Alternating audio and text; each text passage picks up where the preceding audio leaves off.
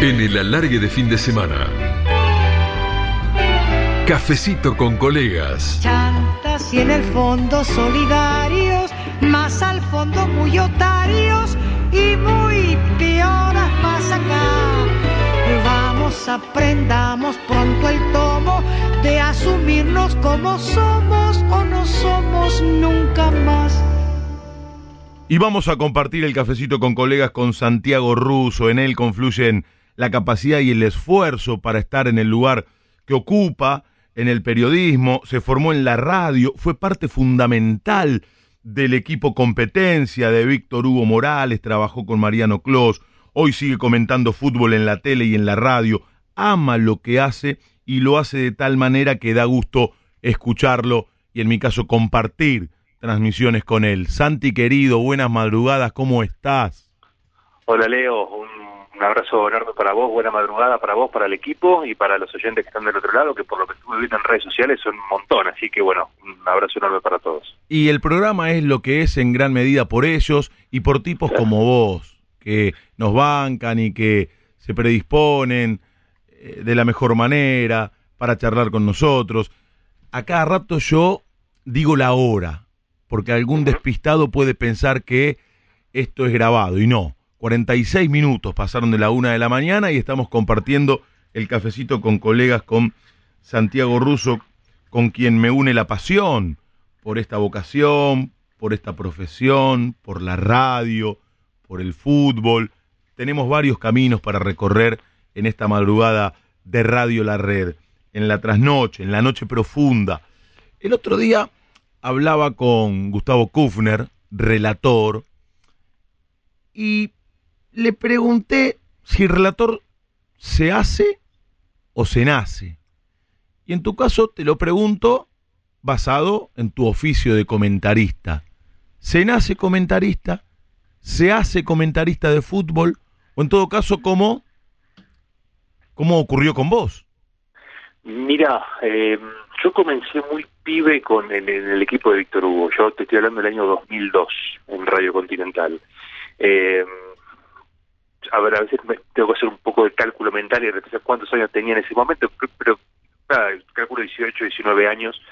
Este, y, y vos sabés que eh, al principio había un programa que era músico deportivo en, el, en la radio, se llamó Por Deporte, que. Víctor Hugo lo utilizó muchísimos años, eh, obviamente para, para despuntar el vicio también propio de, de tener dentro de Continental eh, un programa de música, deportivo, para darle lugar a, los chicos, a los más jóvenes. Víctor Hugo siempre fue un, un dador de oportunidades.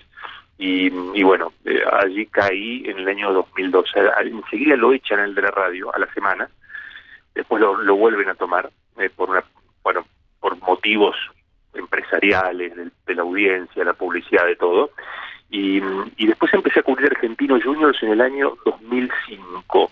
Ahí empecé a cubrir Argentinos Juniors, que fue mi primer eh, club que cubrí. Después pasé a cubrir Independiente, ya en Independiente empecé a tener un poquito más de, participación, estamos de un club grande, ahí en- habrán notado cierta, a ver, no, sé si seguridad de mi parte, o que ya me había desenvuelto bien o medianamente bien al aire, y gente muy cercana a Víctor Hugo, que eran nuestros productores, José Pedro, hermano de, de Víctor Hugo y Geber Hernández, hablando con él, decidieron ponerme a comentar un partido, y mi primer partido fue con un compañero de ustedes de la casa, con Seba por domingo, Mirá vos.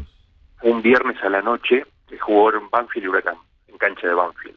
Tal vez haya sido el peor partido que yo vi en mi vida, pero pero bueno, viste, muchas veces pasa eso, ¿no? Que que lo más lo, lo más difícil para ver puede resultar lo más difícil para explicar también, en un punto, ¿no? Mm. Porque si se matan las situaciones de peligro, es fácil, se rompe el partido, van y viene, mucho talento, vocación ofensiva, puedes guitarrear de lo lindo. Cuando es malo, tenés que tratar de llenar espacio y demostrar que estás apto para eso también, ¿no?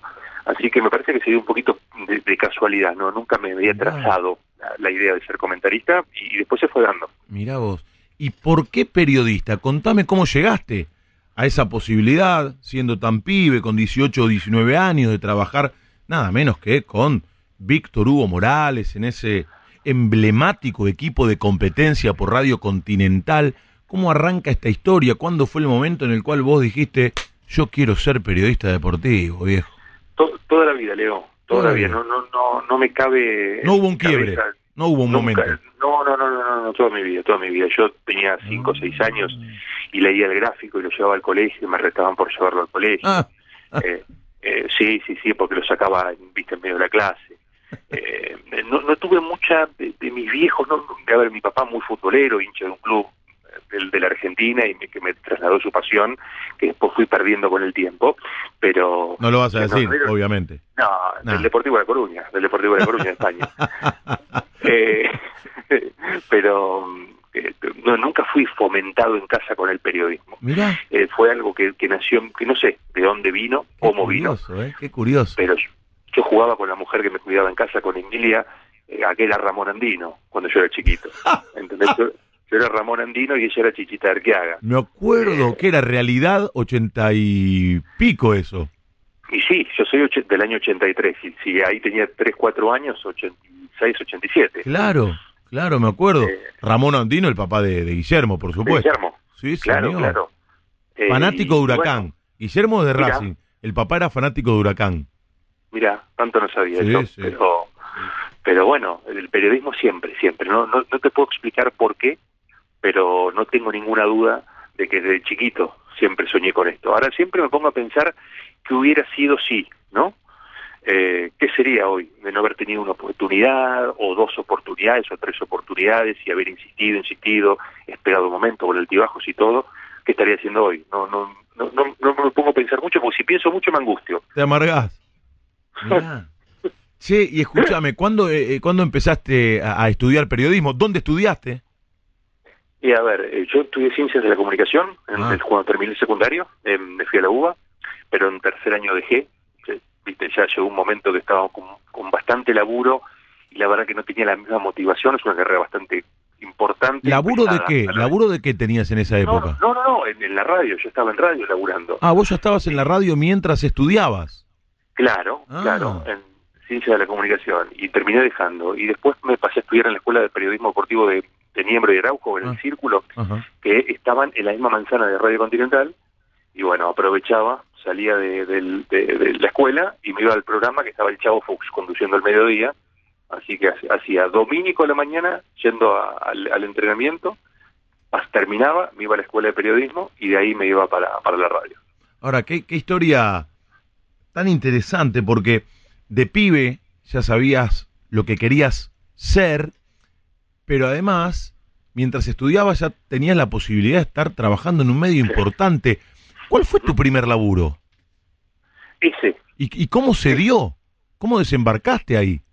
Bueno, eh, durante muchísimo tiempo, cuando Víctor Hugo vivía en Uruguay y trabajaba en Radio Colonia, creo, tenía un locutor comercial, se llamaba Dardo Gregores, que, que por ahí, a ver, los que siguen a Víctor Hugo de- de- ya de esa época... Sí, yo, yo, lo tengo a Gregores, ¿eh? Que locutaba todo rapidito.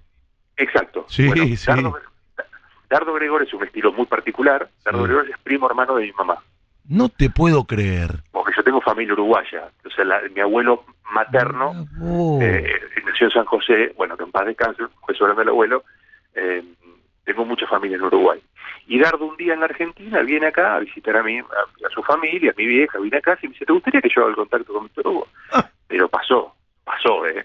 Entonces yo le digo, sí, me encantaría. Y un día me fui a bañar, y me pero pasaron dos, tres meses de eso, y tenía sobre la sobre mi cama el teléfono de, de alguien que trabajaba con Víctor Hugo en ese momento, Jorge Collazo, llamé, dice que te espera hoy a las 3 de la tarde. Fui a las, ah, no, a las 7 de la tarde para competencia. Fui, me dio la mano, sos el sobrino de Dardo, soy el sobrino de Dardo, y ahí arranqué, digamos. Eso fue el, el, vínculo. A ver, se me abrió una puerta por un contacto, sí, es cierto. Em, pero lo que yo destaco y rescato de todo eso es la generosidad que tuvieron de abrirme una puerta por más pariente de y de permitirme desarrollarme en eso. Porque, viste, si vos no tenés mucha pasta, no podés durar demasiado. Te, te va- se te va corriendo, amablemente. Así que me parece que, que se alinearon los planetas y, y todo funcionó. Che, y, y cuando eras pibe, Santi, estamos charlando con Santiago Russo, compartiendo el cafecito con colegas con él, en la trasnoche de Radio La Red, faltan cinco minutos en la República Argentina para las dos de la mañana. Cuando eras pibe, más allá de leer el gráfico, ¿qué otras referencias tenías? ¿Qué escuchabas en la radio? ¿Qué veías en la tele? Bueno, no porque se me fomentara en, en ese momento tampoco había mucho programa eh, periodístico en televisión y había uno que era muy característico que era el de Bernardo Neustadt, por ejemplo, Tiempo Nuevo. No. No había mucha alternativa. Cuentan mis padres. Lo mejor de ese programa era la apertura, que era Fuga y Misterio de Piazzola. Claro. Después el Exacto. contenido del, del programa, bueno. Está bien, pero a lo, que- a lo que voy, que cuentan mis papás, que yo a veces me, me- cuando eh, me despertaba a la, a la noche, o eh, suponete me, me dormía ahí, se me despertaba y decía, chicos, chicos, vamos que empieza Neustan, y me quería acostar en el medio para ver Neustan en la televisión. Mirá vos. Neusta es un tipo que empezó en el periodismo deportivo, como director de la revista de Racing. Exacto, sí, sí, sí, sí, sí. Y bueno, nada, este, por eso te digo que el periodismo, jugador a ser Ramón Andino, que me traía a, jugar, a ver el programa de Neustan sin entender absolutamente nada, eh, tenía no sé cuántos años y sabía parte del gabinete de Alfonsín. O sea, evidentemente algo había mirá. ahí, algo había en mí que, que, que tenía una curiosidad que por ahí no muchos pibes, chicos, chicas de mi edad, eh, tenían, ¿viste? Yo tenía mis amigos que estaban con los coches, con los cochecitos y yo tenía unas, unas cartas de fútbol y las paraba, las, las ponía una al lado del otro, no en orden como arquero, el 4, el 2, el 6, el 3, el, el 8, el 5, el 7, no.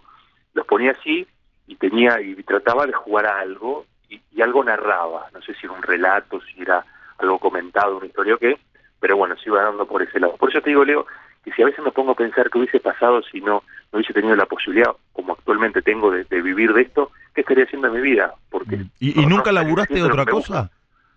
Eh, trabajé sí en, en una eh, auditoría, pero eso lo había hecho con por, por la UBA, con una posibilidad de una au- auditoría interna de, de- de- de ciudad, pero un tiempito y no no era lo mío, evidentemente. Se, se dio una posibilidad laboral eh, y, y duró lo que tenía que durar. Estamos charlando con Santiago Russo en el cafecito con colegas de Radio La Red. Y cuando soñabas con ser periodista, ¿cómo te imaginabas?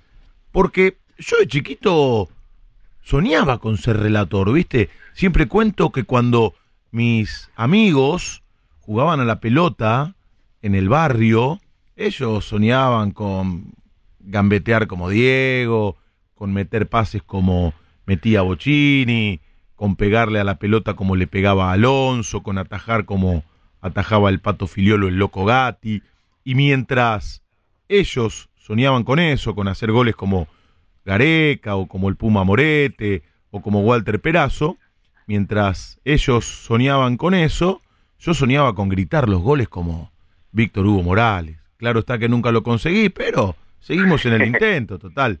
Hay tiempo. E- e- En tu caso, ¿cómo te imaginabas? Si bien tenías esa pasión por el periodismo de pibe, ¿cómo te imaginabas de grande? Eh, ¿Haciendo qué cosa? empecé a tomar noción de, de los roles dentro del periodismo cuando entré a la radio. No, no, no, no es que yo estando afuera del mundillo me, me proyectaba. Era, era, era medio inconsciente en ese sentido, o no inconsciente, chico. Y cuando sos chico por ahí no tenés todas las herramientas y toda la, la información al respecto. Este, a, mí, a mí me quedó muy grabado siempre el primer día de la Escuela de Periodismo Deportivo, eh, que creo que creo que mi profesor era Hugo Balazone. ¡Ah! Eh, Hugo, sí, un ¡Qué crack, profesor te tocó! un fenómeno, un fenómeno, la verdad. Eh, me acuerdo que una de las primeras preguntas que Hugo hizo fue a todos, ¿quiénes son sus referentes? ¿no? Y había mucho del palo de la televisión. Los que- claro, yo era un poquito más grande que la media del, del curso, porque me recibí tarde igual, porque me puse a estudiar tarde, periodismo deportivo propiamente dicho. Entonces, eh, viste, hay muchos que, que entran a eso obnubilados por las luces de la televisión, ¿no? Por querer emular o por querer ser o vivir como tal o cual persona. Yo no- nunca me proyecté eh, en ese sentido. Eh, viste, respetaba mucho cuando iba con, con el auto con mi viejo y él escuchaba por ahí a Román Lechman a la mañana en su No. momento Claro. o escuché, ¿entendés? Iba un poco por ese lado y me gustaba mucho el hecho de, de- ese anonimato que, que escuchaba, o que, que percibía, no que escuchaba, porque no, no escucho un anonimato, sino que lo percibís. Y me gustaba eso, me gustaba que haya silencio para escuchar a alguien, que se haga un silencio para alguien que estaba diciendo algo importante que yo evidentemente no entendía, porque era pibe. Eh, y eso me gustaba, el hecho de poder comunicar, de poder decir, eso creo que me sedujo fundamentalmente. Me parece que va por ese lado. Qué interesante eso, ¿eh? De escuchar, escuchar aún sin entender, porque tiene que ver con el arte de la radio, con lo Claro. que uno percibe y recibe aún sin interpretar aquello que se está diciendo, porque eras muy pibe, pero ya tenías incorporado eso de disfrutar, de escuchar, de dejarte llevar por esos sonidos de la radio. Es Sí. maravilloso. Sí, y también en, en el mirá, ahora que lo estoy diciendo, porque esto no es algo que yo lo, lo haya repasado en algún momento, ahora con vos lo estoy sacando, cual, cual psicólogo en la terapia, eh, me acuerdo también del, del ritual de ver a mi papá reaccionar ante lo que se decía. Si había risas en, en la radio y él se reía, uh, acá está pasando algo grosso. Cuando escuchaba El gato y el zorro a Lani Hanglin con Mario Uh. ¿entendés? Eh, o sea, acá, acá está pasando algo fuerte. Y, y ahí cerraba yo el círculo. Digo, ah, ojo, acá hay un oyente, es mi viejo que es oyente, y a veces subía el volumen y nos pedía que nos hagamos un poquito de silencio de mi hermana y a mí, porque había que escuchar algo. Mm. Bueno, era parte del, del ritual, ¿no? Que es lo que pasa siempre. Hay gente que en este momento está subiendo o bajando porque le caigo pesado, qué sé yo, puede pasar. Eh, ¿A cuántos relatores aproximadamente acompañaste en dupla con tu comentario? 37. Los Ah, tengo, no. los tengo todos, los, No, los no te tengo puedo todos creer. anotados. No, Los tengo te todos anotados. Ni que estuviese pactada esta pregunta. Te lo juro, te lo juro por Dios que te los tengo. El, el primero, Sebastián por Domingo, el último de los nuevos, eh, Fernando Palomo. ¿Te los acordás todos? Los tengo en, los- en el celular, los tengo. Los que si- buscar, si- tengo acá. Si te los pregunto.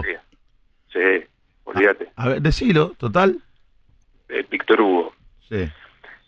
Mariano Clos, Osvaldo Hueve, Leo Gentili, Leo Gávez, Jorge Arcapalo, eh, Sebastián Pordomingo, eh, bueno, Mechi Margalot, por ejemplo, que es la única mujer con la que le comenté un partido, que labura en ESPN y lo hace realmente bárbaro. Muy bien, muy bien lo haces. Sí, señor. Ayrton, Ayrton Ruiz, eh, Julián, eh, Julián Fernández, el Negro Bulos, eh, Jorge Barril, Miguel Simón, eh, bueno, Sí. eh, un montón, Jorge, Matías, Cani- Matías Canillán, Santi, Eh. eh, estamos charlando con Santiago Russo.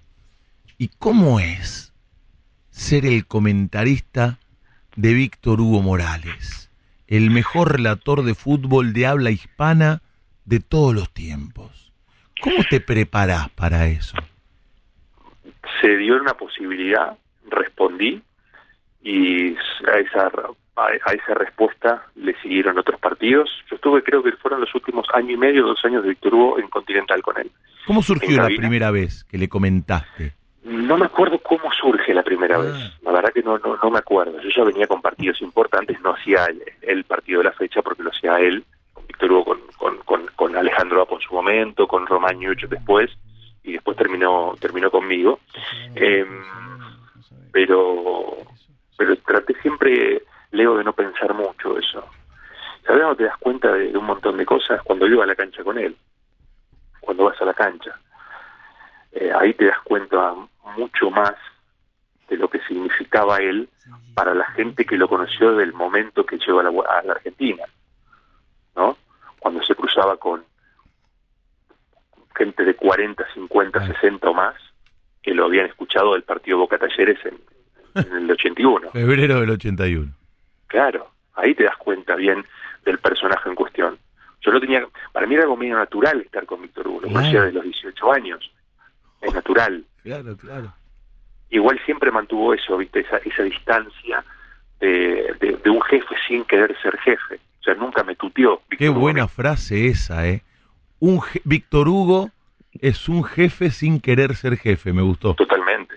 Qué totalmente, buena frase, qué totalmente. buena Y- y semblanza. Todos, te- todos seguramente con que hables el 90% te va a decir lo mismo y el 10% tal vez no se acuerde o, o busque otra manera de decírtelo. pero eso sí, nunca se ha puesto en el rol de jefe.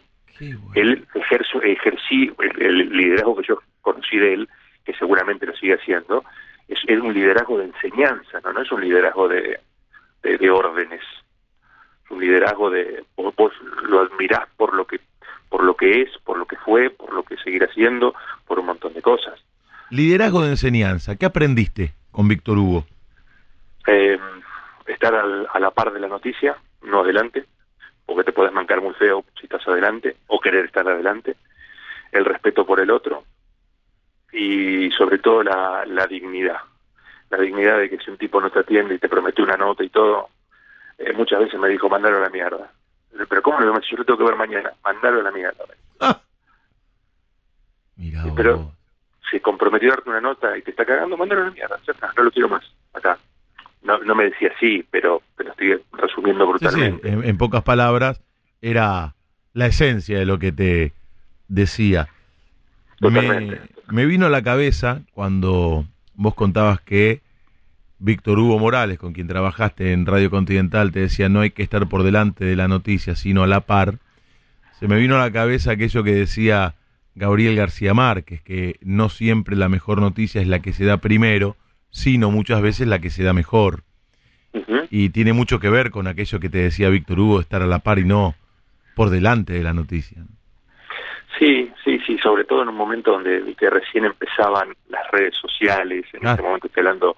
2008, 2009, 2010, donde estaba el Twitter, que hoy el, viste, hoy cualquiera se entera de cualquier cosa vía Twitter y no todo lo que se publica en Twitter es verdad, aunque para muchos ya está en desuso Twitter, yo es una herramienta que siempre utilicé para entretenerme y para informarme, porque sigo a gente que, que- a la que le creo, ¿no? Y que, y que le pone mucha voluntad a su laburo ahí. Pero, pero sí, sí, sí, van, van por esos lados. Y Perú fue la, la mejor escuela y yo te, te lo juro por, por mi que a todo el mundo le digo lo mismo. Desearía que todos tengan la posibilidad, los que nos dedicamos a esto, de, yo no te digo de pasar por su, por su órbita, porque es imposible que todo el periodismo deportivo pueda pasar por la órbita de él, pero sí por lo menos que tengan la posibilidad de, de compartir momentos y escucharlo, porque me parece que, que lo, lo amerita. Sí, comparto absolutamente. Yo que tengo la posibilidad de hablar con él a veces y que él es tan generoso de compartir algunos ratos conmigo, coincido absolutamente, Santi. Estamos charlando con Santiago Russo en la trasnoche de Radio La Red. Hacemos una semblanza, a propósito de relatores, del turco Hueve, que pasó por acá, che. Compartimos un lindo, un lindo cafecito con colegas, pobre turco, poquito tiempo antes de irse. Hacemos una semblanza del turco y de Mariano, de Mariano Clos. Bueno, el, el turco, eh, un- así como lo escuchabas relatando, un tipo un tipo de, de barrio, pero sabes que siempre dije lo mismo. A mí el relator que más me gustó, y con Osvaldo, bueno, también trabajé, el, el relator que a mí más me gustó y subjetividad aparte, esto te lo digo con la mano en el corazón, Ujú. a mí me encantaba escuchar, me, me encantaba escucharlo Webe. Ah, Siempre para mí fue el, el que más me gustó escuchar porque reunía todo. Era un tipo culto, era un tipo piola, era un tipo muy futbolero, era abogado. A ver, ¿en qué te suma?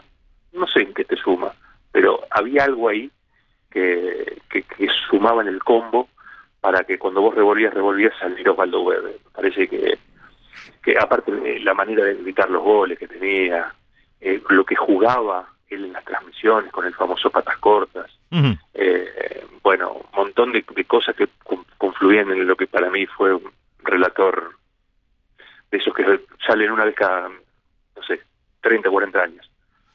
Mariano, Mariano Clos. Mariano un fenómeno. La verdad que a mí Mariano me, me marcó algo, no bien, porque Mariano a mí me hereda en Continental. Eh, soy de los poquitos que, que quedamos de- del equipo de competencia.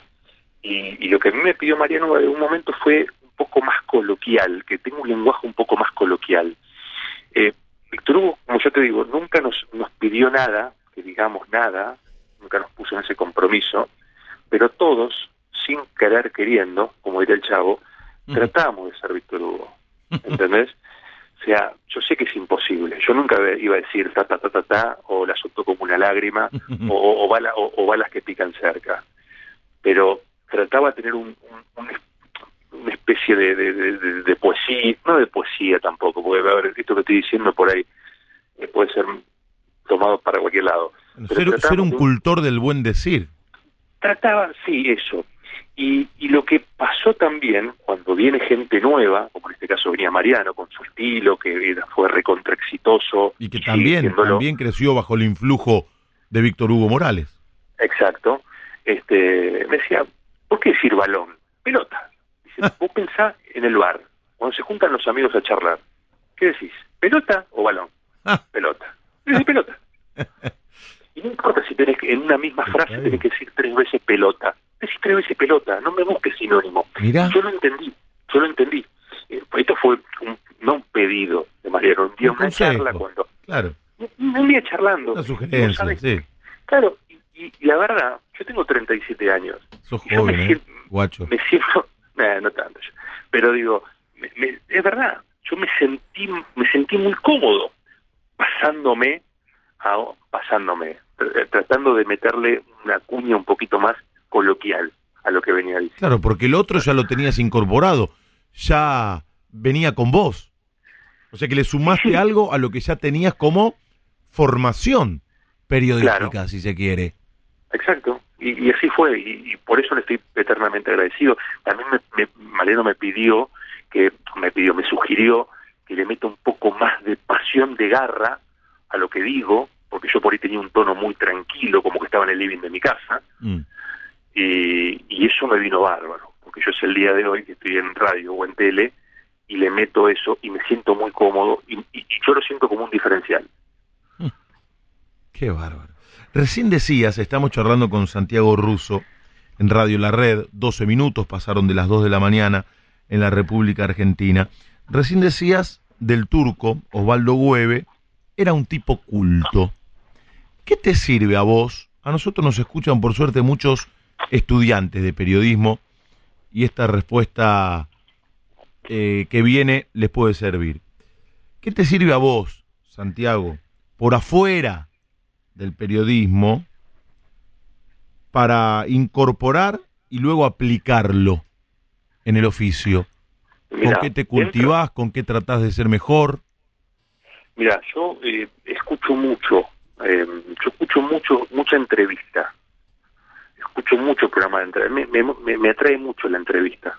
Viste cuando vos ves luces en la televisión, por ejemplo, luces bajas, dos sillas, un foco ilumina, un tacho ilumina uno, un tacho ilumina el otro, y una charla que te da lástima que se vayan al corte, muchas Sí, veces. Sí, sí, sí. Bueno, a mí me encanta eso. Desde canal, lo ves en, en el canal Encuentro, lo ves en, eh, en TN, lo ves en C5, lo ves, digo, no importa, escucho, me quedo, me, me, me detengo ahí.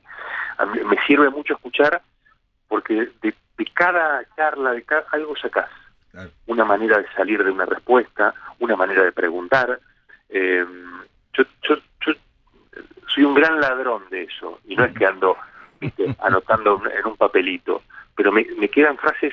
Yo un día estaba escuchando en España, estaba escuchando la cadena SER, ¿no? El carrusel deportivo, que también me, me seduce mucho. Y escuché un día, el abrelatas del partido lo tiene tal persona. Y me pareció algo, como que me imaginé, un partido chato, aburrido, eh, que no le podían entrar por ningún lado, y el abrelatas lo tiene un jugador. Bueno, esas cositas así, te estoy hablando de España. Digo, Mm. acá no creo que nadie- meta una abrelata por el momento. Y no es que importe el abrelatas, pero pero pero me gusta mucho eso. Y después, eh, eh, a ver, los que tienen la posibilidad de viajar, viajar te abre la cabeza.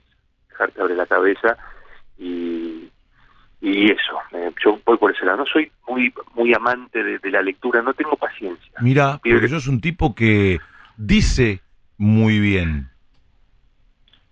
Pero por todo esto de lo que venimos hablando, de, de- de- de haber tenido maestro Mm. o maestros, porque en esa banda eran todos iguales, ¿eh? Mm. todos, de haber tenido mucho maestro que, que priorizaban mucho el decir, el, el qué y el cómo, ahí, ahí aprendes a, a las trompazos. Eh, ¿Aprendés o aprendés? Sí, sí. Aprendés o aprendés, olvídate. Y, y también, bueno, la- las inquietudes personales que tuve o que, viste, que, que me han fomentado también padres o, o la familia para, para estar por ahí atento a algunas cositas que iban pasando por la vida. Si te- tuve la posibilidad de viajar algún que otro momento, viste, tratar de, de, de no hacerla. Porque yo me fui de luna de miel y en un momento me dio culpa, que mi mujer eh, ya habíamos visto cuatro canchas y un museo. ¿viste? Llegó un momento que, que no, no se podía más. Pudimos ir a Europa en 2015 de luna de miel. Mm. Entonces llegó un momento, Leo, que me dio mucha culpa. Entonces ahí entendés también, ya era grandecito, ya estaba casado. Y ahí entendés también que, que no todo es la pelota. Y yo lo tengo perfectamente claro. eso. Ujú. Nos está escuchando alguien que dice que fuiste un gran compañero y sos un gran amigo. Y le mandamos un abrazo, oyente y colega, a César Ferri.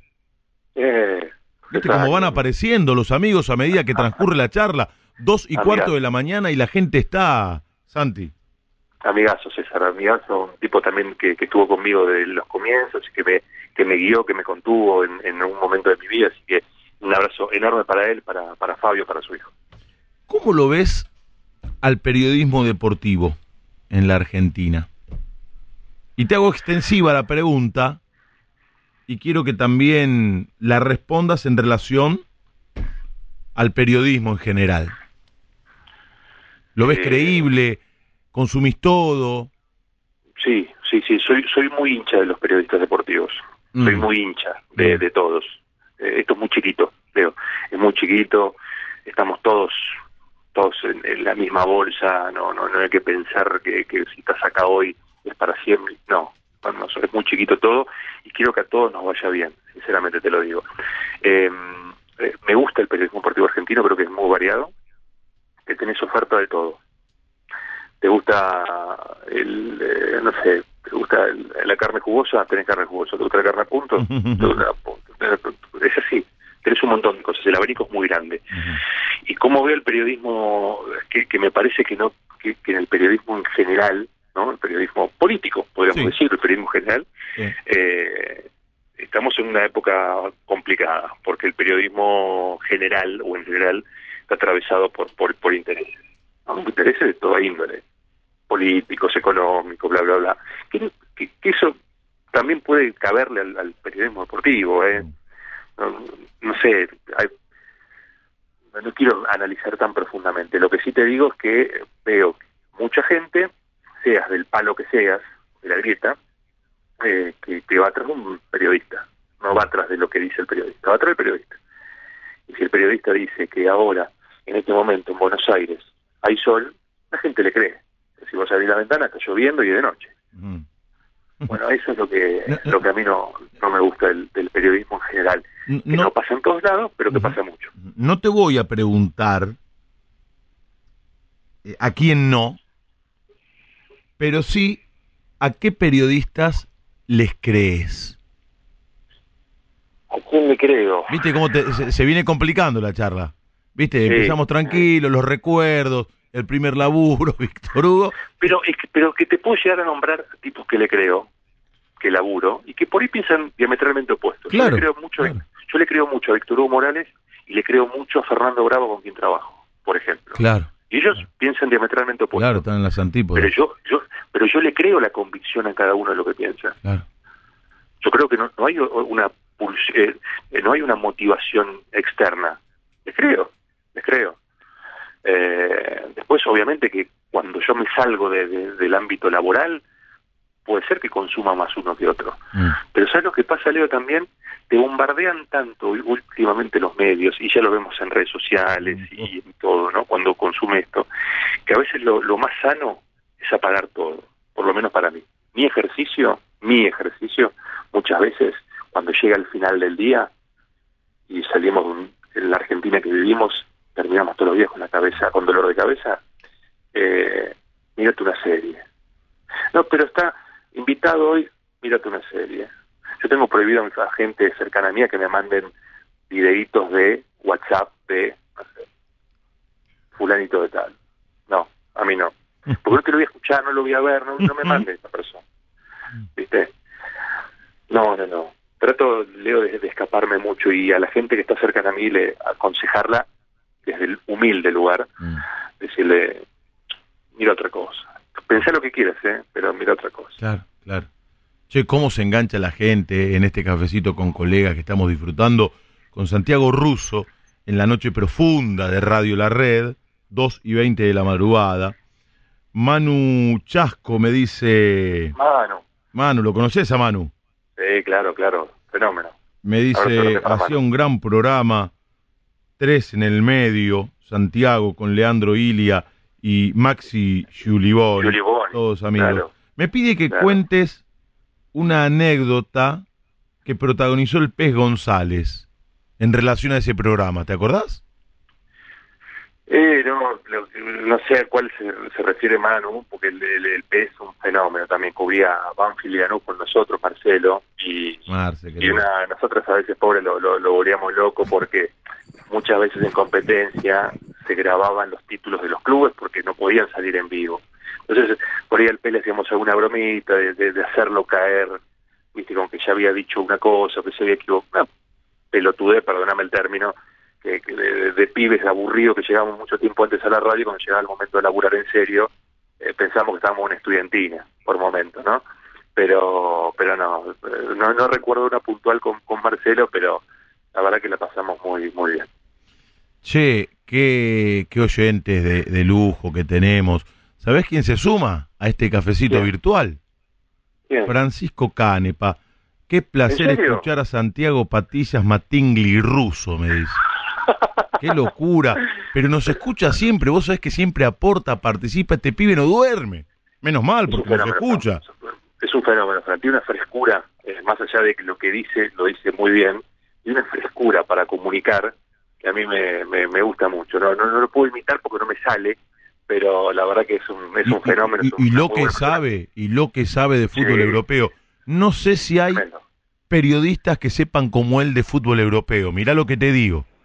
Sabe un montón, sabe un montón. la memoria que tiene. Yo compartí eh, varios programas de F360 en el comienzo del ciclo Sí. con él y me sorprendía por su conocimiento del fútbol europeo y además cada día comenta mejor y es un pibe que tiene mucho por dar todavía porque es pibe y nos escucha, nos escucha siempre. Mira qué grande. Lo sigo durmiendo, Fran, ahora, ¿viste? Que, que está en pareja, entonces digo, bueno, ya ahora la noche debe estar, debe estar durmiendo, pero pero no, evidentemente pegado a la radio porque esto es amor por el por lo que uno hace. Exactamente. si, si vos tenés gente del medio que te está escuchando en este momento, más allá de que le gusta lo que vos haces y, y le gusta cómo, cómo lo haces, eh, hasta ahora, teniendo hoy la oferta de un juego olímpico, por ejemplo, están escuchando la radio también. Mm. Sí, y por eso es, es invalorable. Vos sabés que eso me lo dijo Víctor Hugo Morales cuando pasó por acá, por el cafecito con colegas. La radio hasta ahora es diferente. Los oyentes en este horario, Santiago, son distintos. Sí. La incondicionalidad del oyente de la madrugada es diferente al del oyente de cualquier otro horario en la radio. Y esto se refleja, fíjate, porque no solamente son pasivos, participan, te llaman, te escriben, aportan, todo el tiempo, Sí. todo el tiempo. Sí, Hay que agarrar el teléfono y dejar un mensaje o escribirlo a las dos y media de la mañana casi, ¿eh?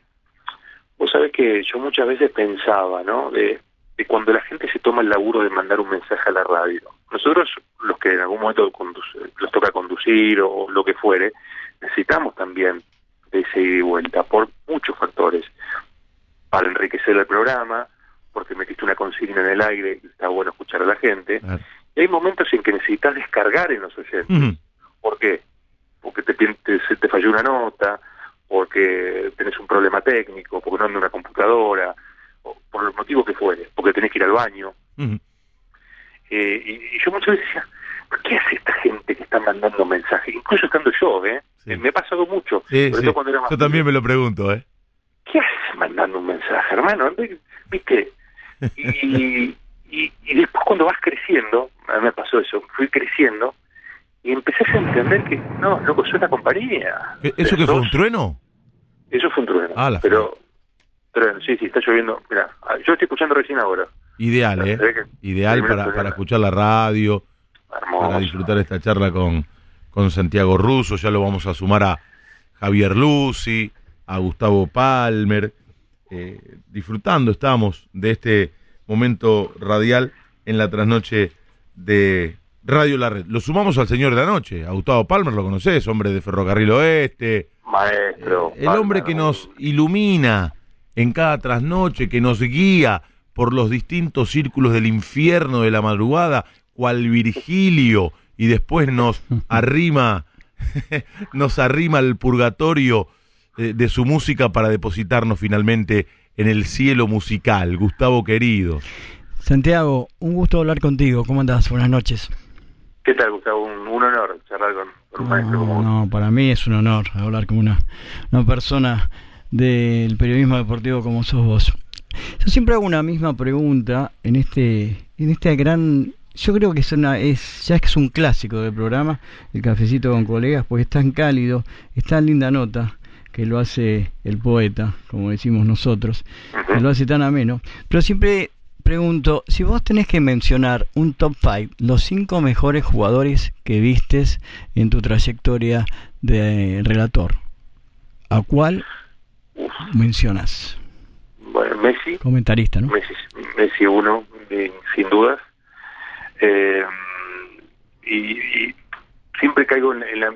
Es por ahí medio antipático esto que digo. Yo a Diego no lo vi en el 86, era muy chiquito, no lo recuerdo. En el 90 ya sabemos cómo llegó Diego. La grandeza es, es- es parte de la obra de lo que hizo en el 90, pero fue un brillo de, de- de momentitos. Eh, pero yo me saco el sombrero de los que vi acá, de los que tuve la oportunidad de ver acá, porque tuve la oportunidad un día de, de ver en Sudáfrica 2010 un partido de España contra Chile. Y lo primero que hice cuando llegué a- al hotel donde estábamos parando la casa, llamar a mi papá y decirle, papi, acabo de ver un jugador que ya era muy conocido, que se llama Andrés Iniesta, que eh, lo rodeaban cinco y se escapó en un momento. Lo rodeaban cinco, no estoy mintiendo en nada, creo que eran cinco o seis y se escapó. Hizo una pum, y se escapó. Eh, por eso yo tengo que decirte, a Iniesta lo vi y me, me volvió loco, pero después de los de acá, eh, quiero sumarte a Riquelme, a Ortega y, y a Verón. La bruja. Gran jugador, la bruja. Y cuando te tocaba ir a comentar, ¿con qué equipo disfrutabas más? Esos que cuando te tocaban decías, qué bueno, hoy voy a disfrutar porque comento tal o cual equipo. el, el River de Gallardo, el primer River de Gallardo, que yo lo hice mucho, cuando no bien se va Ramón, yo hice, vas, con Víctor Hugo hicimos ese último River de Ramón campeón, el día que le gana a Quilmes con el gol de, de- del W, Matacora con un remate de afuera, que era la vuelta, Eh, y después me toca hacer el, el primer River de Gallardo, ese primer campeonato, me gustó mucho, mucho, mucho, eh, sobre todo porque no le tenía fe, que era como una especie de outlet, ¿no? No le trajeron jugadores y repescó a Mora, repescó a, a un par que, no tenían lugar con Ramón Díaz, eh, y me gustó mucho la idea. Y después equipos que me guste mucho, eh, eh, bueno, Vélez, eh, los, los lindos Vélez de estos últimos tiempos, ¿no? El del Tigre Gareca en su momento, era un, un lujo verlo, era estudiante de Isabela, y, Mm. era apostar a seguro, o sea, no, no te iba a ir mal nunca. Claro, claro, claro. El Independiente de Holland, el Racing del Chacho, ir a ver el Racing del Chacho con, con Lautaro y, y Licha López, con Saracho, y había tres goles mínimo por partido ahí. Ese central del Chacho, ¿te acordás? Que- Central del Chacho, claro, claro, que, que pierde la Copa la Copa. Argentina contra Boca, que, Claro. que merecía un título. Ese Central merecía un título, sí, sí, sí. Un beso grande a Fernanda Bonel, qué profesional, qué locutora que nos está escuchando y nos saluda, dice, no lo conozco a Santiago, pero sí a varios que laburaron con él, nos sigue escuchando. Es muy lindo cuando te escuchan los colegas, colegas tan prestigiosos y que comparten eh, esta pasión que tenemos nosotros, Santi, la de la radio, la pasión por la radio, más allá de que nos toque laburar también en la tele o eventualmente escribiendo para algún portal. Y hay muchos oyentes que no son periodistas, que no son colegas, pero que también escriben y se abren paso a través de las redes sociales, como Claudio Bustamante, que nos escucha desde Chile. Eh, bueno, eh, se ve que esto lo escribió antes de que te lo preguntara porque dice que Santi cuente cómo es comentar junto a Mariano Clos. Algo dijiste. No sé si puntualmente cómo es comentarle a Mariano Clos. Eh, con Mariano no, tuve muchos partidos, tuve varios, sí, haber, haber tenido 10 partidos con Mariano.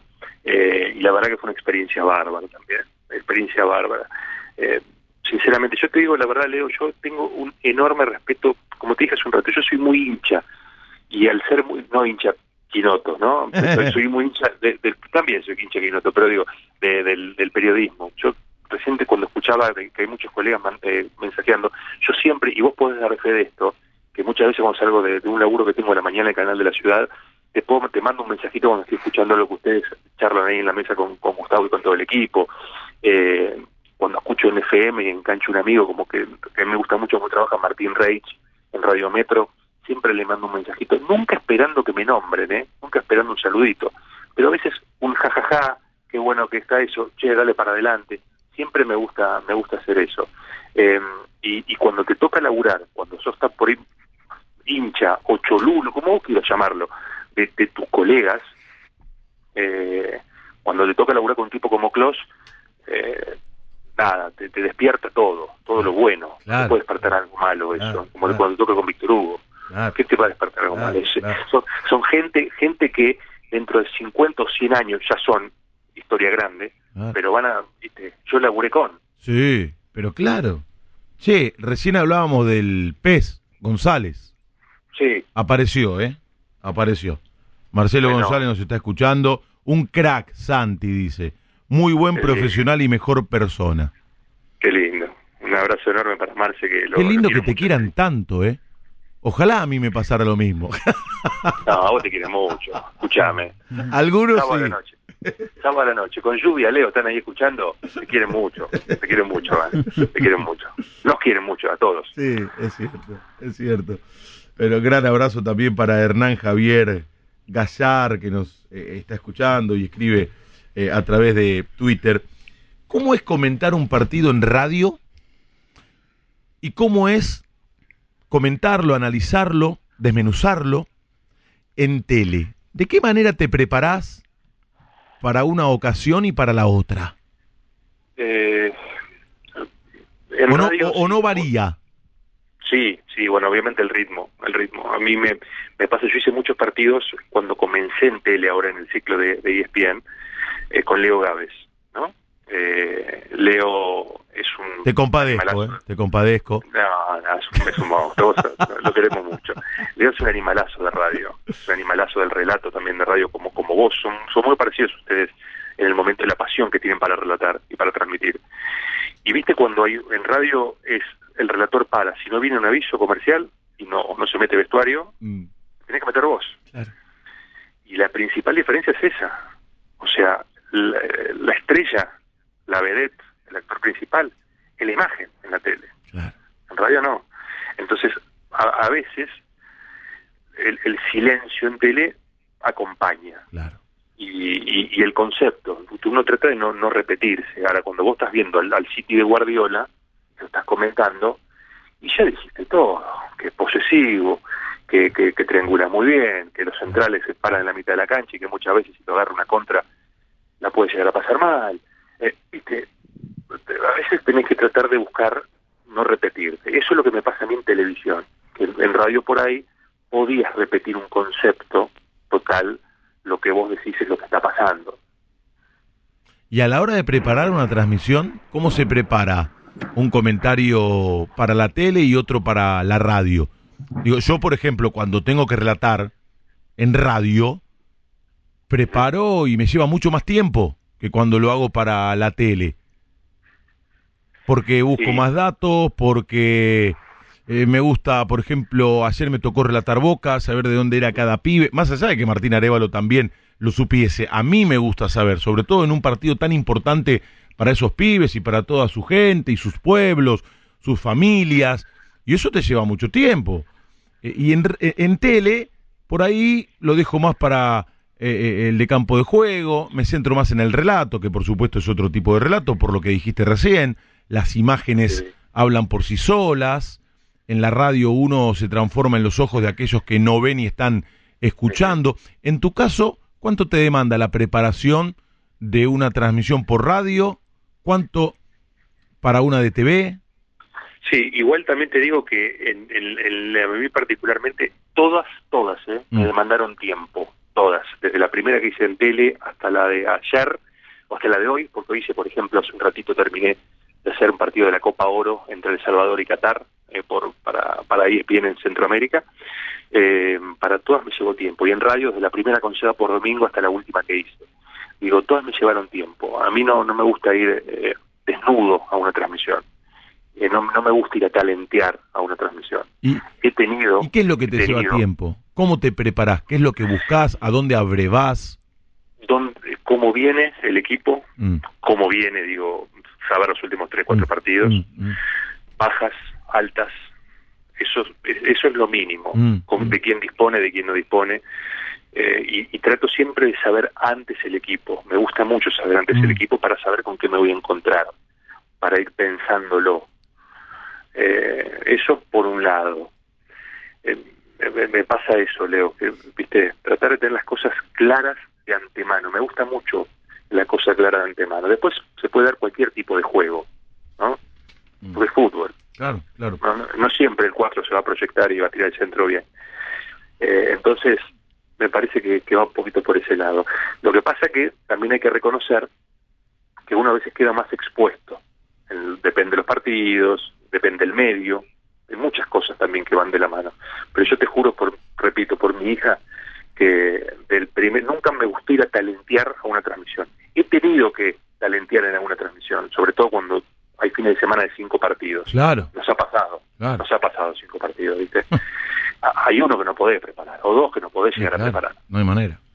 porque tenés el laburo de la semana. Bueno, eh, esas transmisiones para mí son fatales. El reloj es de arena, La sufrís. pasa más el, no pasa más el tiempo. Pero ¿sabes por qué? Porque no me pude, no pude tener la gimnasia previa para sentirme más seguro de tener toda la data que yo necesito volcar en una transmisión. Mirá vos. Mirá vos.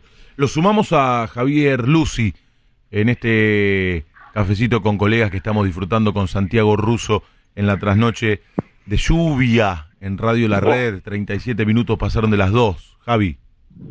¿Cómo va, Santiago? Buena madrugada, un gusto.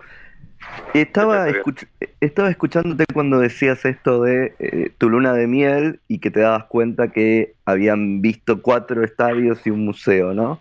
Y, y que ahí te dabas cuenta que él, no todo tenía que ver con, con lo deportivo, con el fútbol. ¿Qué otras cosas que no tienen que ver con lo deportivo disfrutas? Me, Viste, cuando, cuando uno ya está por ahí casado, se tiene más grande, lo, lo, lo pornográfico tiene que ver mucho con la comida, ¿no? Pasa, pasa por ese lado.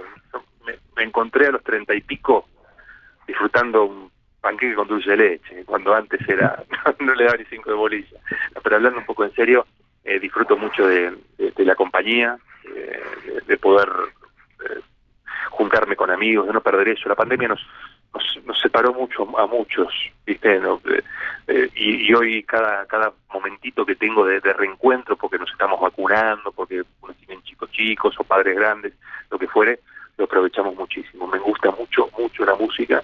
Soy un amante de, del funk como género, eh, de, la música de por ahí de, de- de- los 70, de la música negra, ¿no? De- del funk. Soy fanático. Y, bueno, nada, mi- mis pasiones van por ese lado. eh, familia, periodismo, eh, música y panqueque con dulce de leche. Santi, em, recién hablabas de la formación, de los maestros que te acompañaron, de los momentos que tuviste que atravesar para llegar a ocupar este lugar de privilegio, destacado, merecido, por supuesto, que, que ocupas en el medio. ¿Cuál fue en este recorrido el hecho más importante o el que más te haya deslumbrado que te tocó cubrir? Eh, en una cancha de fútbol, Leo eh, la Copa América de Chile con, con Víctor Hugo en cancha en, en el Estadio Olímpico de, Santiago. Lo recuerdo como algo algo hermoso en mi vida profesional. Me tocó hacer eh, coberturas de, en el Mundial de Sudáfrica 2010, campo de juego y comentario.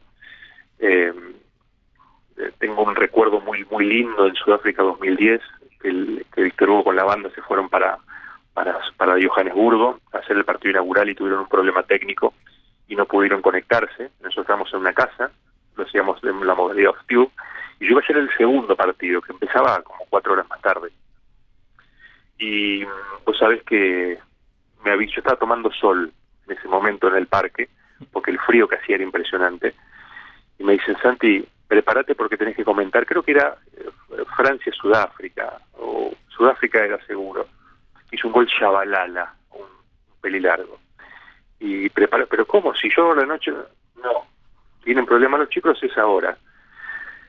Me acuerdo como un hito, transmisión central de la radio, empieza a hablar Joseph Blatter, empieza a hablar, pasan videos de, de, de Desmond Tutu, el monseñor, viste, el premio Nobel, y haber podido responder. Lo hice con Jorge Arcapalo ese partido. Y ese partido que, que, tuvimos que hacer traducción en ese momento en vivo y todo, más el desafío del partido, más todo, lo, lo tomo como un hito muy lindo porque mm, pude poner el chip muy, muy temprano y salió todo muy bien. Para un relator, estamos charlando con Santiago Russo, decir que el gol lo hizo Mengano, cuando lo hizo Sultano es imperdonable. Siempre cuento la historia, ya se están agarrando la cabeza, Palmer, Chiqui, Illusion, que no está acá, me lo imagino. No. Siempre cuento cuando, claro, siempre cuento cuando me quise tirar al riachuelo y lo evitaron el remisero y Balazone después de pifiar en un gol en el estadio de, de Racing, intervino la policía, fue todo un escándalo. ¿Qué? no estábamos bien, Santiago. Somos relatores. bueno. ¿Qué no te perdonás? Si hay algo que no te perdonás, como comentarista, o algo que te ponga mal, que te moleste, que te frustre, que te condicione quizás. Mira, eh, si yo te digo que no me importa nada, te miento, porque es mentira. Y no, no, no le creo tampoco a- al que dice que no le importa nada. Porque después al que no le importa nada se lo contás y, y te contesta algo demostrándote que sí le importa. Mm. A mí particularmente cuando me equivoco de manera grosera. Y cuando me equivoco de manera grosera no por algo que digo, un error. Eh, el error hay que, hay que saber convivir con el error. Pero me acuerdo en, en el Mundial de, de Brasil, eh, perdón, el, el último, el de Rusia, Ajá. creo que Frank Fabra estaba lesionado. Ah. Fabra. Ah, Ahora se lesionó y no jugó para Colombia. Y yo en un momento, comentando el partido contra Inglaterra, tenía la planilla no de los suplentes del partido, sino la planilla de FIFA de los 23 convocados. Se- y se me, sa- me salió del alma decir qué buena alternativa sería Fabra para este momento por el ida y vuelta. Claro, Fabra estaba enyesado en su casa, ¿viste? con la gamba alta. Y lo primero que hice en ese momento fue abrir el Twitter. Y ponen uno, el burro de Continental acaba de decir que Fabra está, podría ser una buena Uy, alternativa. la pucha. Eso es tremendo. Entonces, vos ahí tenés dos caminos. ¿Qué haces? O te tirás al riachuelo, o me intenté yo, o cuál es el otro. O decir, o Fabra en una pierna sería mejor que todos estos. Pero tenés que entrar y molarte. o sea que estamos en el baile, bailemos, ¿no? Estamos, bailemos, claro. Claro. Eh, viste, por, por lo menos que le empiece a pegar ahí a todos con el, viste, con el bastón, no sé, con lo que tenía. La cuestión, la cuestión Leo que tratar de, por eso te digo que uno se prepara mucho en los partidos. Yo trato mucho de prepararme esto. Ahora que estamos en ESPN, no te das una idea la cantidad de gente a la que le va la vida con el Manchester City. Qué locura. No te das una idea la cantidad de gente a la que le va la vida con el Brighton.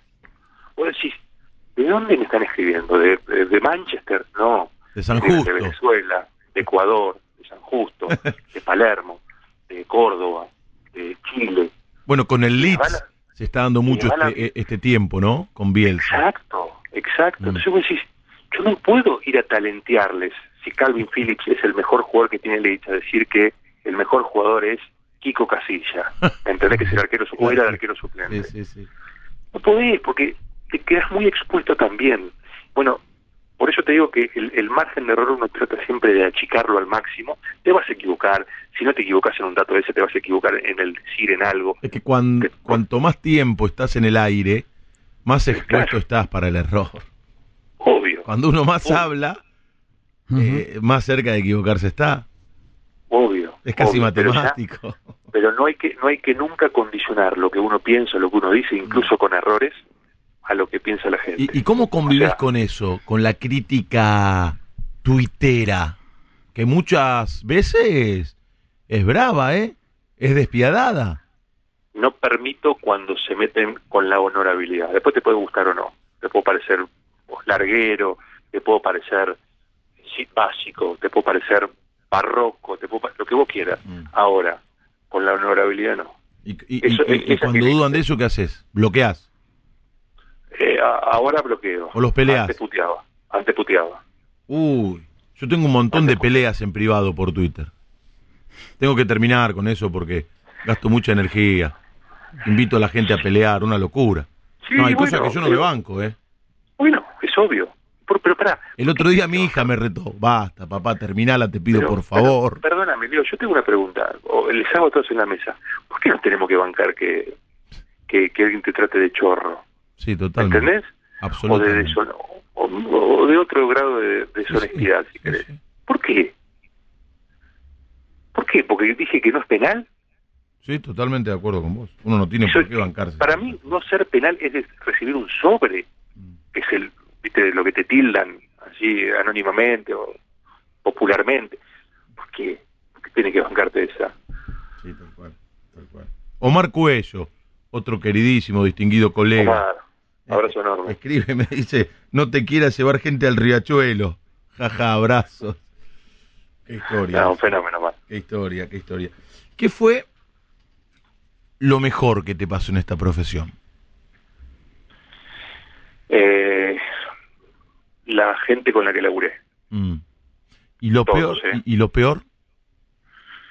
No, no tuve ese- te digo la verdad, Leo, eh, toda la gente con la que trabajé, puedo ser que alguno no me, no me fume, Mm, pero no lo sé. mm, La verdad te digo, mm.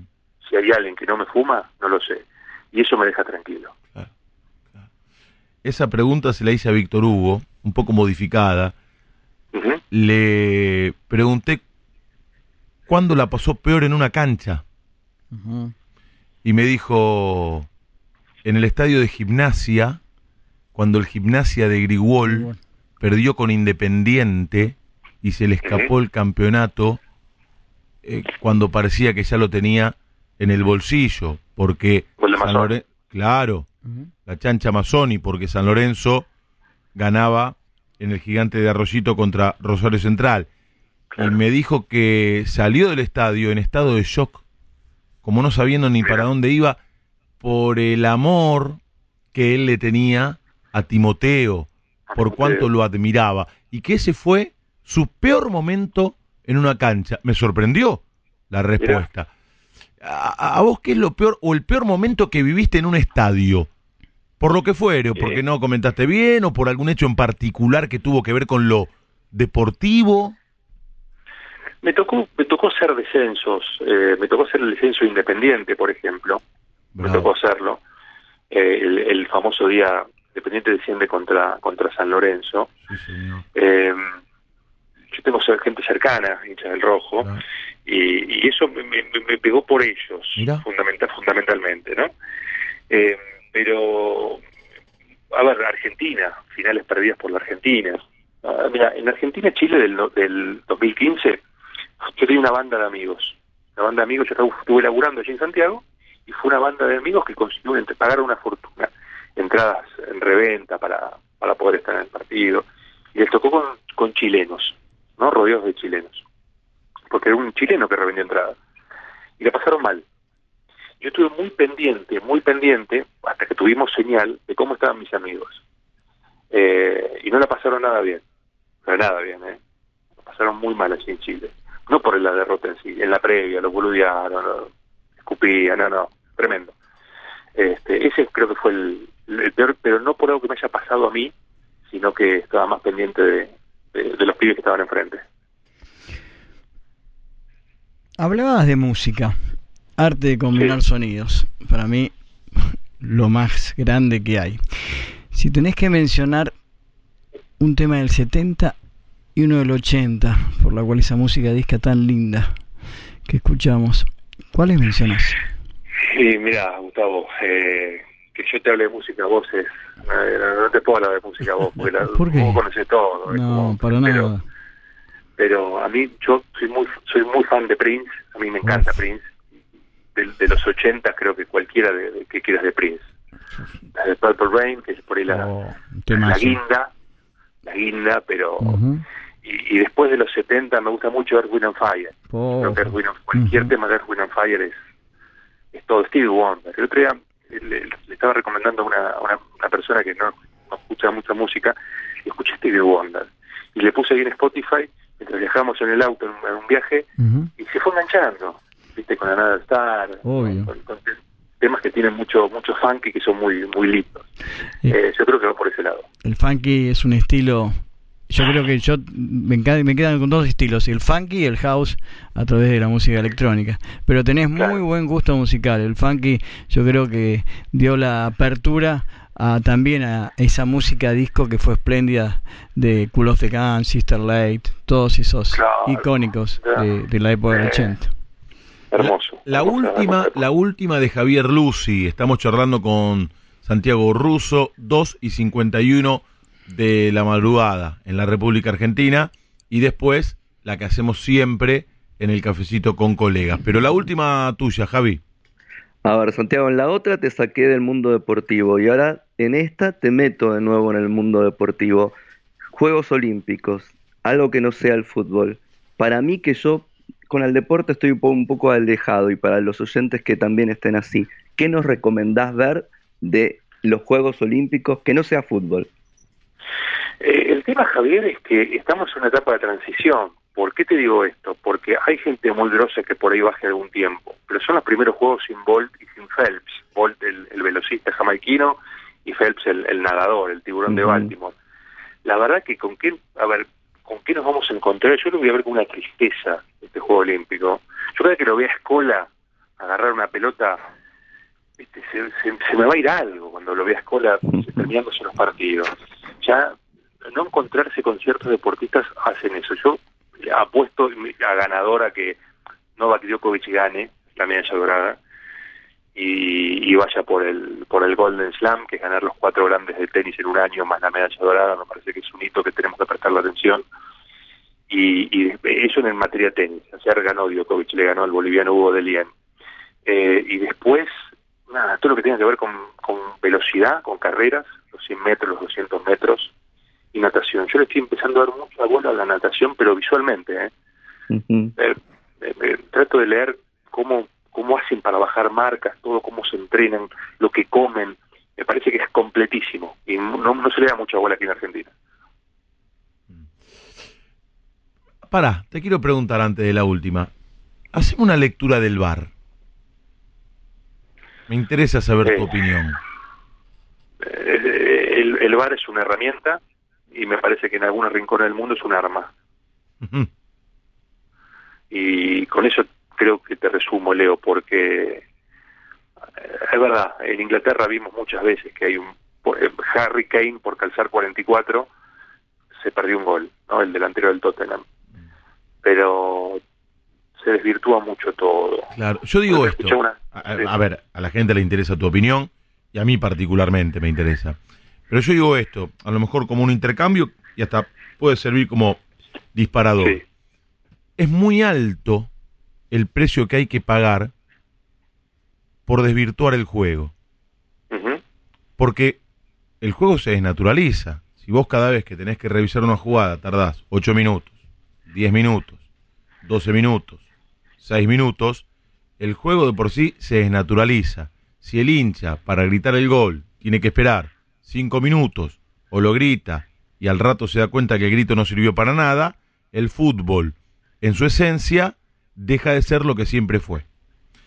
Ahora, si se desvirtúa el juego, esto lo interpreto yo, pero vos me asegurás que hay infabilidad, que el VAR llegó, como nos dijeron en un primer momento, para hacer justicia, bueno, ¿qué va a hacer? Habrá que pagar ese costo. Ahora, el juego se desvirtúa y las injusticias se siguen sucediendo. Entonces digo, es alto el costo que hay que pagar, que es desvirtuar el juego para que se sigan cometiendo injusticias. Esto, Sí, esto es lo que yo creo, ¿no? Sí, sí, sí, sí. Bueno, ahí va un poco de la mano con, con quienes están frente al bar, ¿no? Tenemos a la gente preparada para estar frente al bar.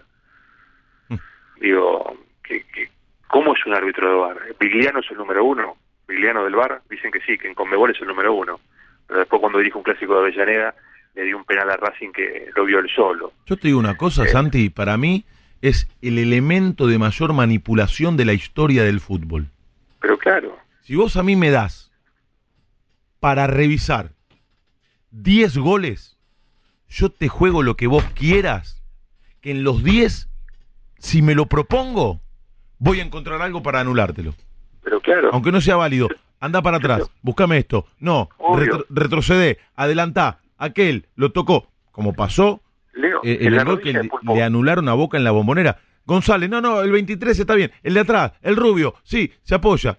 Y en cámara lenta o con la imagen detenida, siempre hay infracciones. Por eso digo que eh, el VAR, tal cual se usa hoy, es el elemento de mayor manipulación de la historia del fútbol. Sí, sí, sí, sí, sí, coincido, coincido. Eh, y, y en Europa también se ven barbaridades con el VAR, ¿eh?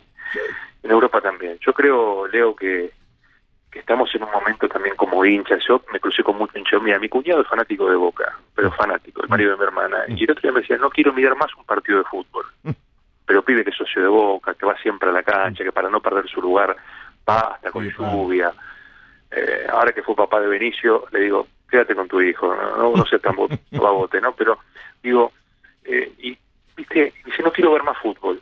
Y ahora, ahora cuando, viste, cuando uno va creciendo, te cruzas con gente que dice, no, pibe, yo ya no voy más a la cancha, yo ya no miro más, yo era hincha de River, pero ya no miro más. ¿Cómo haces para no mirar más? Pienso. Y hay gente que empezó a ver estas cosas, que empezó a ver que, que se iba desnaturalizando lo que ellos entendían que fue el juego, que los, los atrapó, que los, los enamoró, y que se transformó todo en un negocio, que tal vez siempre fue un negocio, Claro. pero ahora estamos en un nivel Sí, sí, desmesurado. Esta sí es la última y que hacemos habitualmente en el final de cada charla, de cada cafecito con colegas. Te pido que me armes el mejor equipo de todos los tiempos para transmitir fútbol por radio.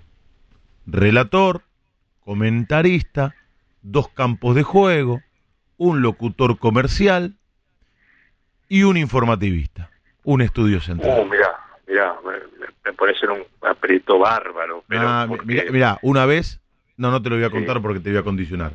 Bueno, sí. No, contámelo. Bueno, se lo pregunté esto mismo a un relator Sí. que no nombró a un comentarista que trabajó con él y recibió en la semana el llamado de ese comentarista. De tal manera se lo reclamó que antes del programa posterior, el de la semana siguiente, a esa charla, me dice, por favor, aclará que en mi equipo ideal también está fulano, te lo pido por favor. No, no, no te rías, te lo juro y lo tuve que aclarar. Pero no te quiero condicionar, porque ahora te digo esto, y vos ya estabas medio No, no, no. apichonado y no lo quería dar el equipo, ahora no sé. Yo te voy a contar Es algo. un juego Hugo- igual, ¿eh? Es un Hugo juego. es un, Víctor Hugo es un tipo tan generoso Mm. Que ha hecho partidos y ha hecho relatar a más de tres personas en un partido, en un partido, ¿eh? que él mismo se fue en un momento, un rato de Jorge Arcapalo, un rato de Seba por Domingo, un rato de... lo ha hecho, entonces me voy a jugar. Y vamos a dar el primer tiempo, Víctor Hugo. Vamos a darle el primer tiempo, lógicamente para que relate. Sí. Eh, y, el, y el segundo tiempo se lo, se lo voy a dar a Osvaldo Hueve. Yo se lo voy a dar a Osvaldo, Qué por bien. lo que te dije hace un ratito que, que representó para mí. Sí, totalmente. En tele le voy a dar el primer tiempo Mariano y el segundo tiempo se lo voy a dar a Miguel Simón. Ah, Muy Simón, bien. Equipazo. Eh, eh, voy, a, voy a hacer eso. Bien. Y después el, el- el comentario. Comentarista yo de radio. Yo crecí escuchándolo a Alejo Apo. Y, Y aparte laburaste, Ale- laburaste con Alejo. Alejo, Alejo. Te cuento una cortita Alejo. Un día me dice Santiago, me acompaña y yo después lo llevo a su casa porque él quería pasar, nos íbamos con un taxi a la cancha de Vélez y teníamos que hacer un recorrido. Entonces, Claro, eh, Alejo no maneja, día- Alejo no maneja. No maneja, taxi, taxi. Sí, taxi para todo. Me, me hace, me hace acordar a alguien que conozco, pero no importa. Pero para, para. Está cerca, ¿no? Sí, muy cerquita. Lo tenemos cerca, Gustavo. Sí, está por acá. Está por ahí. Eh, pero no digamos el nombre. No, Eh, no. Y Alejo me dice, ¿me acompaña un segundo? al- no me tutea. Dice, ¿me acompaña al, al kiosco, al supermercado? Sí. Y Alejo empezó a agarrar todas cosas light. Crem- crema light, manteca light, eh, no sé, yogur light. Y en un momento agarra, no me acuerdo, harina, por ejemplo. No, zaraceo algo. Y agarra una común. Y al lado estaba la light. Y yo, que no había abierto la boca, porque nos conocíamos hace muy poquito, le digo, Alejo, esta es la harina light. Se da vuelta y me dice, Santiago, si usted me lo permite, yo llevo esta porque es la que a mí me gusta. No abrí más la boca. Ya está, viste, querés comer eso, comer eso, vale, vamos. Yo quería ir a mi casa, al fin y al cabo. Así que bueno, lo, lo vamos a poner en, en- en Alejo Vapo también Mm. para, para comentar y, y, a, y, a, y a Román Yuch también. Y a Román. Que quiero, que quiero mucho y, y aprendí mucho de él. Y después campos de juego, eh, se, se me complica un poco. No necesariamente tienen que ser colegas que trabajaron con vos. Claro, no, es que son todos grosos el campo de juego. ¿Alguna vez escuchaste el campo de juego? A ver, la verdad, Mm. campo de juego que hicieron agua. Puede ser agua un- en una jugada, pero todos están muy bien informados, Eh, la gran mayoría. y sobre todo aquellos con los que nosotros crecimos Claro, como oyentes. sí. A mí sí, muchos sí. me hablan de Ernesto Sechi, que gracias a Dios tuve la suerte de conocerlo y, y que tan generoso fue conmigo y trabajó eh, a la par en la campaña de excursionistas cuando ya era director comercial de Editorial Perfil. Y todos me dicen la crónica final de un vestuario con. Víctor Hugo, los más grandes, ¿viste? Los colegas más grandes. Pero el Chavo Fuchs, Titi Fernández, oh, aquellos campos de El ruso, el, el ruso Hugo, Ramenzoni, el, ruso, el Benedetto, ruso. Tití, Tití también. Claro, por eso. Sí. Eh, sí, eh, no, eh, te digo la verdad, porque aparte hoy el laburo de hoy de campo de juego, viste, es la platea, Exacto. la gran, es la platea y ve lo mismo que ves vos Tal y cual. muchas veces lo tenés al lado, tu compañero. Pero todo lo que hemos nombrado, y yo te digo la verdad, me saco el sombrero, te juro, por cada uno de los que hoy está en campo de juego cubriendo y vos ves las planillas y con amor, con una dedicación, a veces para meterse una vez cada 15 minutos. Claro. ¿Y qué hacemos? ¿Lo dejamos vacante? No, los ponemos a todos. Total, vamos a tener mucho tiro libre, muchos corners, vamos a tener mucho quilombo, así que vamos a preguntarle una cosita a cada uno. No vamos a conseguir acreditaciones para todos. Pero bueno, estamos, estamos, en la Argent- estamos en Argentina, Leo. lo intentaremos. Conseguimos. Locutor comercial, che. También laburaste con varios grosos. Eh, con el que más laburé con Lucho Di Fonti. Claro. Claro. ¿Y estudios centrales? ¿A qué informativista pones en este mejor equipo de todos los tiempos para transmitir fútbol por radio? Está Y aquí te jodido. voy a- que voy a- estoy nombrando mucho con los que laburé para, para quedar mal, porque Mm. para que se me enoje alguno después en la semana y me putee. Y tenga que Eh, aclararse la que viene. Sí, exactamente. Me exactamente. llamó Santiago y me dijo que Sí. incorpore. Yo te, te nombro a dos que, que, que laburan conmigo eh, hoy en radio, que son Marcelo Mármol de Moura y Agustín Caviglia, que son muy buenos, Eh, muy bueno. pero pero ustedes laburan mucho tiempo con, con Miguel Dalacio, que para mí era un monstruo Eh. cuando hacía estudios centrales, la presencia, ¿no? Grande. Eh, en el decir también, te quedabas ahí escuchando. Sí, sí, sí. Era subyugante escucharlo y trabajar con él, sí. Claro. Sí, sí, sí, sí, sí. Miguelito, que se fue hace poco. Santi, te agradezco por la charla, por permitirnos conocerte un poco más. Siempre eh, es un gusto hablar con gente tan querida y que comparte con uno tantas pasiones. Leo, un placer. Te digo la verdad que, que- que un gustazo, un lujazo.